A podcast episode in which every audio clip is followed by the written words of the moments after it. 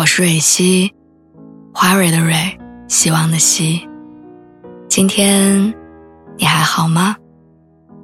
你可以在微信公众号和微博中搜索“蕊希”，每天晚上我都会用一段声音陪你入睡。听完今天的故事，祝你晚安，做个好梦。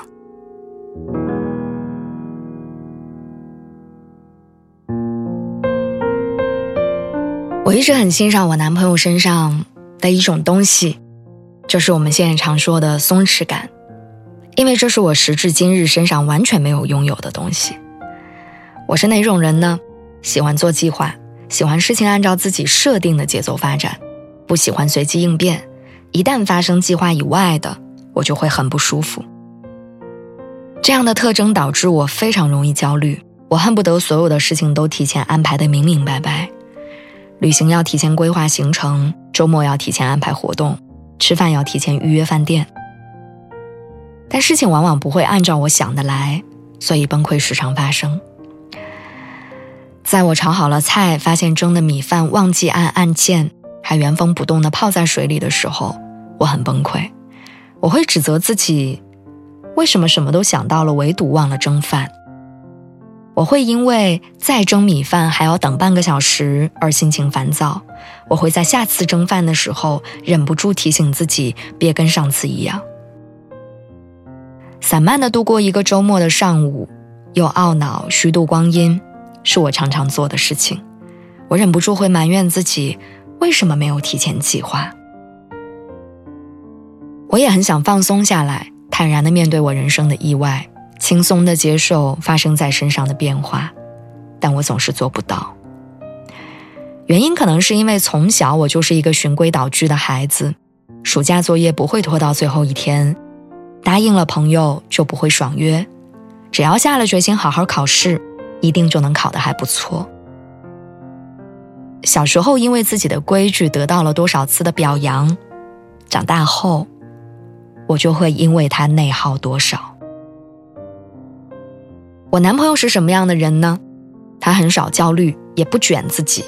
资格考试和公司业务撞在一块儿，安排好的复习计划没有完成，本该今年拿到的证书又拖了一年，他就说明年拿就行了，早一年晚一年没什么。我去学驾照，我告诉自己必须一次过。参加过高考和考研的人不能在科二考试上挂科。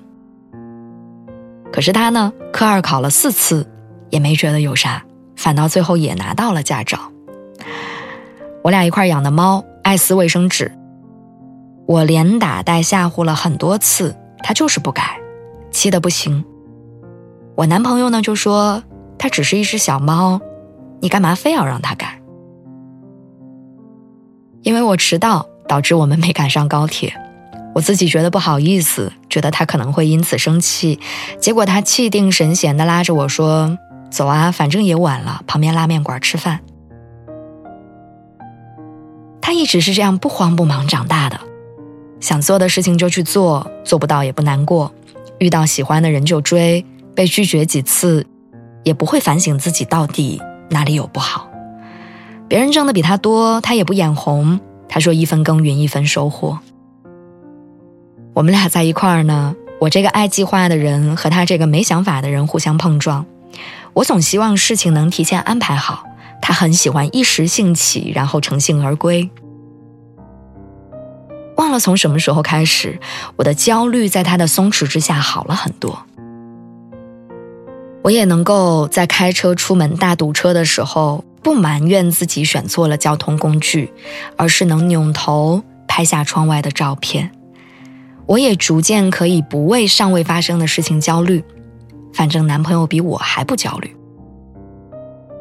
以前我总觉得松弛感是一群自由散漫的人给自己的不守规矩找的借口，但现在我却觉得松弛感是难能可贵的品质。它是有勇气接受事与愿违，是面对时运不济的人生的时候能够一笑而过的坦然。我想起一句话。说恋人是你去接触另外一个世界最好的方式之一。两个人在一起，不只是在相处当中找到平衡，更多的是在欣赏对方的长处之余，还能从长处当中得到滋养。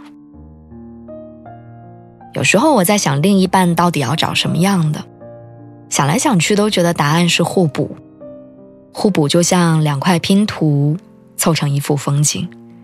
不只是性格上你急他缓，你敏感他松弛，还是我们永远能够在对方那里看到全然不同的世界，然后重新看待自己的角度。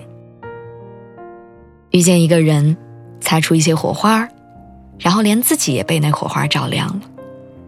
这或许就是圆满的感情才会有的样子。